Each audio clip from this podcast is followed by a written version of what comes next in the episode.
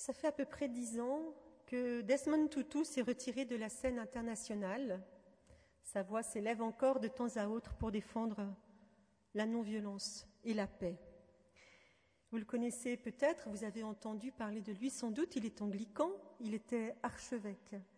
C'est en 1984 qu'il a reçu le prix Nobel de la paix. C'est lui qui, pendant deux ans, a été le président de cette commission de la vérité et de la réconciliation qui tentait de mettre fin à la violence qui a suivi la fin de l'apartheid. Cette commission en Afrique du Sud portait bien son nom puisque son but était de recenser toutes les atteintes aux droits de l'homme qui avaient été commises pendant la politique de l'apartheid, de recenser tous les crimes d'entendre le cri des victimes, des survivants, et de permettre aux coupables de mesurer l'horreur de leurs actes et de demander pardon. Le but de cet énorme travail était de chercher collectivement comment réparer les horreurs subies pour restaurer le lien social. En effet, les habitants d'Afrique du Sud avaient tous été d'un côté et de l'autre, s'étaient tous mutuellement blessés, ils étaient devant le défi de continuer quand même à vivre ensemble, de former ensemble un même pays. Ce que l'on sait peut-être moins, c'est que Desmond Tutu est depuis 2009 docteur honoris causa de notre faculté de théologie.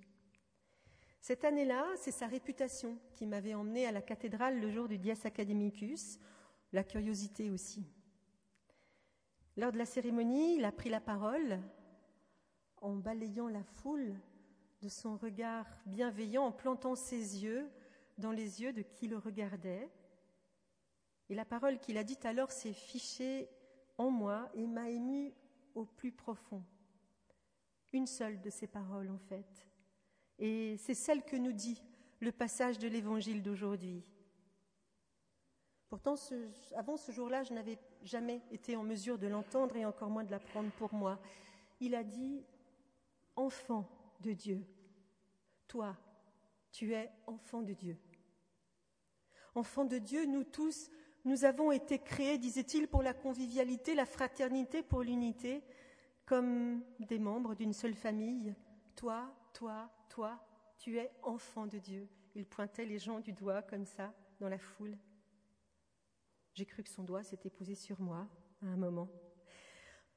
En sortant de la cathédrale ce jour-là, je ne me souviens pas s'il faisait beau ou pas, s'il faisait chaud ou pas, mais j'avais le regard de ce vieux pasteur encore dans les yeux et sa parole fichée dans mon cœur. C'était le 450e anniversaire de la faculté et la cérémonie avait été organisée autour des droits de l'homme.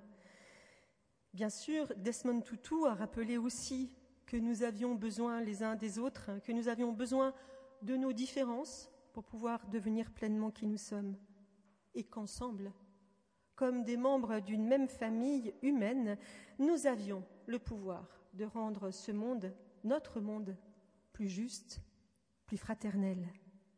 Le pouvoir de faire en sorte qu'un jour, plus aucun enfant ne meurt de faim. Celui de faire en sorte qu'un jour, tout humain ait de l'eau propre, un toit décent, un accès libre à l'éducation. Celui un jour, disait-il, de faire cesser les guerres, de vivre en paix, libre et heureux enfin. Mais de tout cela, je ne me suis souvenu qu'après, sur le parvis de la cathédrale, alors que l'ami qui était avec moi m'a confié sa profonde contrariété.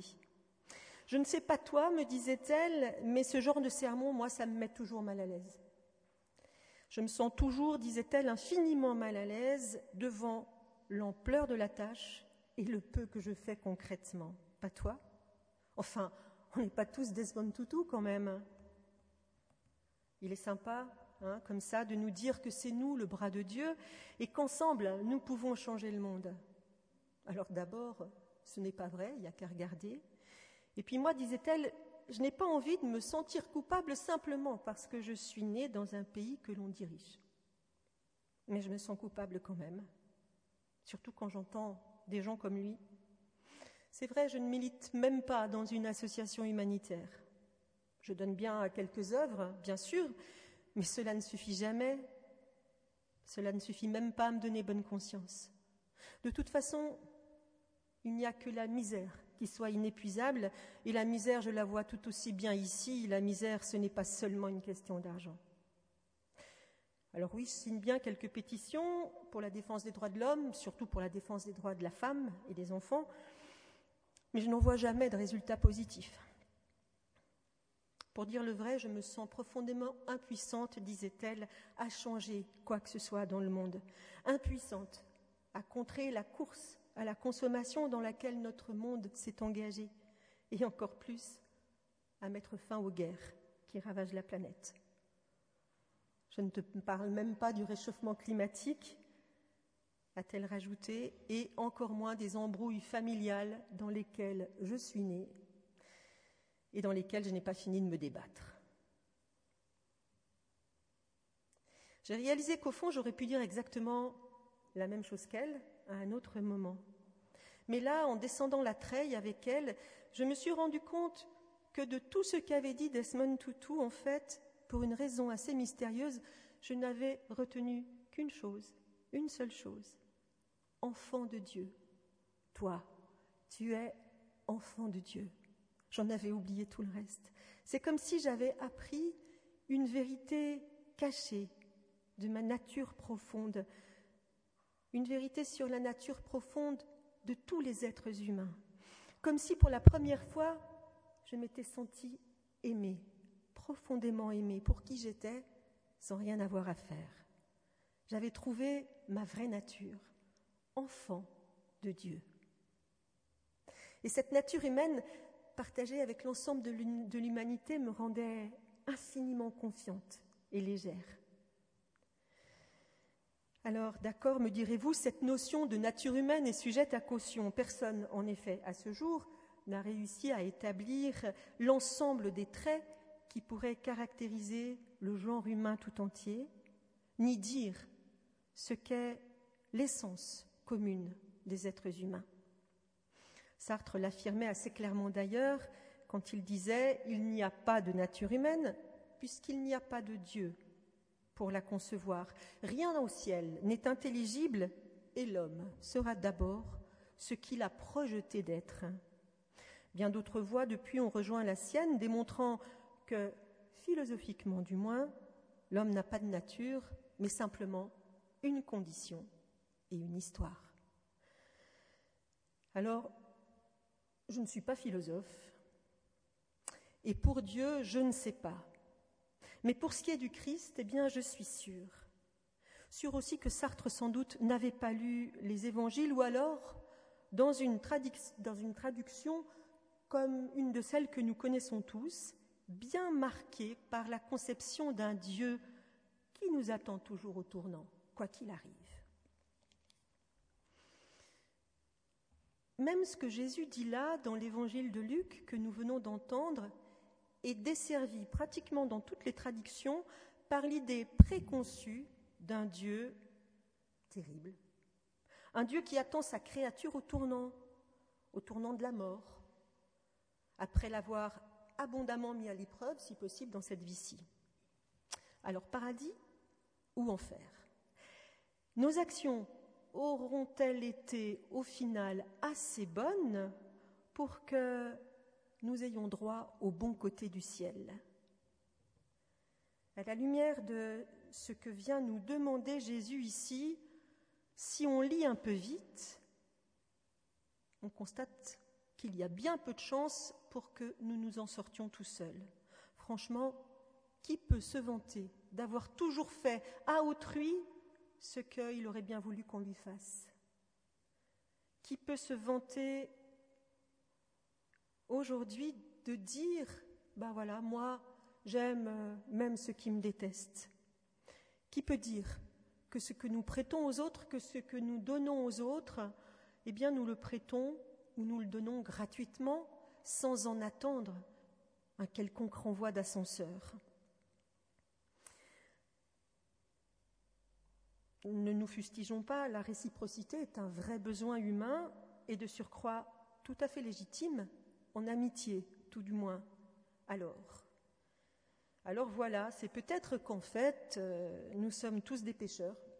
Nous sommes tous du côté de ceux qui n'aiment que ceux qui les aiment, qui ne savent donner qu'en comptant bien recevoir en échange. Nous ne savons pas que faire des ingrats, c'est-à-dire des sans-grâce, de tous ceux qui nous tournent le dos sans le moindre merci. Nous ne les aimons pas. Vous êtes fils et filles du Très-Haut, nous dit quand même la voix du Christ. Vous êtes. Vous êtes quoi que vous fassiez, parce que Dieu est bienveillant et bon, utile même, et ce serait la traduction la plus juste, utile à ceux qui sont sans grâce, les ingrats, à ceux qui sont dans la peine. Peut-être sommes-nous tous pécheurs, mais alors il vaut bien la peine de s'arrêter sur ce mot grec, pécheur, qui est pratiquement invariablement traduit comme ça, parce qu'il dit bien plus en fait de la théologie qui se cache derrière le mot que de la réalité du mot lui-même. Littéralement, ce mot, c'est un mot en grec qui désigne quelqu'un qui fait fausse route, quelqu'un qui manque son but, quelqu'un qui est dans l'errance. En fait, ce qu'on appelle le péché, écrivait un prêtre franciscain, le péché de l'homme, le péché de la femme, est essentiellement une relation filiale rompue.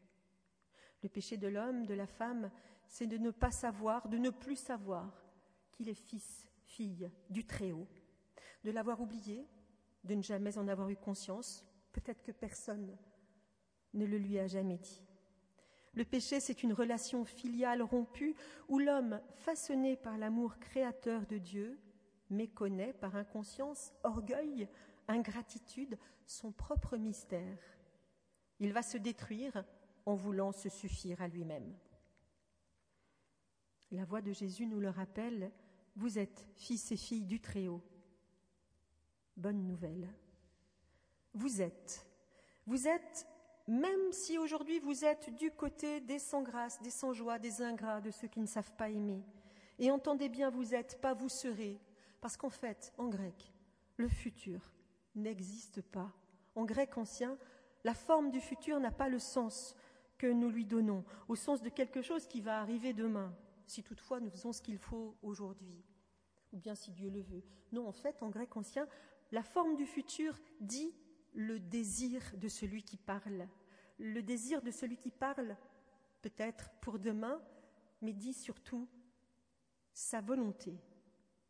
Vous êtes enfant de Dieu, nous dit le Christ, toi, tu es enfant de Dieu. Même quand tu n'arrives pas à aimer ceux qui te détestent et à faire tout le bien que tu voudrais, même quand tu es sans grâce et dans la peine. Ceux qui sont dans la peine, les ponéroïs, c'est un mot grec que vous trouverez aussi traduit souvent par méchant, mauvais. On a tellement de mal à renoncer à un Dieu qui nous ressemble. C'est comme si nous étions encore sourds aux paroles du Christ, aveugles à sa présence. Et comment un aveugle pourrait-il conduire un autre aveugle? Ponéros, pourtant, ce n'est ni méchant ni mauvais. C'est avant tout ce qui est dans la peine, ce qui est en peine. C'est en grec celui qui souffre, celui qui est malheureux, infortuné. C'est aussi ce qui est en mauvais état, abîmé, malade. Il est très dur de renoncer à un Dieu qui nous ressemble, un Dieu binaire, avec le bien d'un côté, le mal de l'autre, les bons d'un côté, les méchants de l'autre, les catégories du bien ou du mal du gentil ou du méchant. Et Jésus le dit pourtant ici, Dieu ne connaît qu'une seule catégorie, enfant. Une catégorie dans laquelle se trouvent ensemble ceux qui le savent comme ceux qui ne le savent pas, ceux qui ont perdu leur chemin comme ceux qui se tiennent droit dans leurs bottes et qui tiennent leur cap. Une catégorie dans laquelle se trouvent ensemble ceux qui sont dans la grâce du don de soi, la joie du don, le plaisir du don, ceux qui sont dans la charis, la grâce. Cela est aussi ceux qui sont dans la peine. À partir de là, c'est un tout autre sens qui émerge. L'être humain qui est bon met en lumière du bon tiré du bon trésor de son cœur. Et de ce qui est en peine, pas du mauvais, celui qui est en peine, pas le méchant, met en lumière non pas du méchant, mais de la peine. Met en lumière ce qui fait de la peine, c'est du cœur qui déborde, en effet, que parle notre bouche. Vous pourrez me dire aussi que, juste après nous avoir rappelé que quoi que nous fassions, nous restons fils et filles du Très-Haut, puisque c'est là notre vraie nature, Jésus nous passe quand même une sacrée bordée. Soyez compatissants. Ne vous posez pas en juge, ne condamnez pas, rendez libre, donnez. Vous qui jugez bien sommairement, occupez-vous de la poutre qui est dans votre œil avant de vous préoccuper de la paille qui est dans l'œil de votre frère. Certes. Mais surtout, au cœur de ce même passage, Jésus nous dit disciple. Et un disciple, eh bien, avant tout, c'est celui qui a le désir d'apprendre. Être compatissant, ne pas se poser en juge, ne pas condamner, rendre l'autre libre, donner sans rien attendre, aimer jusqu'à ceux qui nous détestent, il est bien certain que peu d'entre nous peuvent se dire à la hauteur de ce que nous demande là le Christ. Par contre, être ses disciples, avoir le désir d'apprendre, eh bien cela, nous le pouvons. Nous laisser former parfaitement par lui, c'est possible. D'autant plus si nous nous savons aimer, parfaitement aimer, tout imparfait que nous soyons. Aimer d'un amour qui n'attend aucune réciprocité et qui nous rend capables de grandir en renouant avec notre nature profonde. Toi, tu es enfant de Dieu en nous rappelant quelle est notre nature originelle. Jésus donne un sens à notre vie. Il donne à la fois un but personnel et un horizon collectif à atteindre, une cause commune. Commençons déjà par nous laisser aimer. Cher enfant de Dieu, écrit Desmond Tutu dans l'un de ses livres, Cher enfant de Dieu, il t'est souvent difficile dans notre monde de te rappeler que Dieu t'aime tel que tu es. Dieu ne t'aime pas parce que tu es bon. Non, Dieu t'aime. Un point, c'est tout. Dieu ne nous aime pas parce que nous sommes aimables, non, nous sommes aimables précisément parce que Dieu nous aime. Quand tu viens à comprendre que tu es accepté tel que tu es, indépendamment de toute réalisation, tu es envahi d'un sentiment merveilleux est tellement libérateur. Nous avons trop souvent l'impression que l'amour de Dieu est conditionnel comme l'est notre amour pour les autres. Au lieu de nous voir nous-mêmes à l'image de Dieu, nous avons fait Dieu à notre image. Nous avons rabaissé l'amour de Dieu et réduit notre existence à un effort continuel pour prouver notre valeur. Nous nous échinons à impressionner tout le monde, y compris Dieu, nous nous efforçons d'obtenir l'approbation et l'acceptation de Dieu. Nous sommes incapables de croire que notre relation avec Dieu, notre présence devant Dieu n'a rien à voir avec notre productivité, avec nos œuvres. Quelqu'un a dit, Il n'y a rien que tu puisses faire pour que Dieu t'aime davantage, parce que Dieu t'aime déjà parfaitement et totalement. Plus merveilleusement encore, il n'y a rien que tu puisses faire pour que Dieu t'aime moins, absolument rien, parce que Dieu t'aime déjà et qu'il t'aimera à jamais. Amen.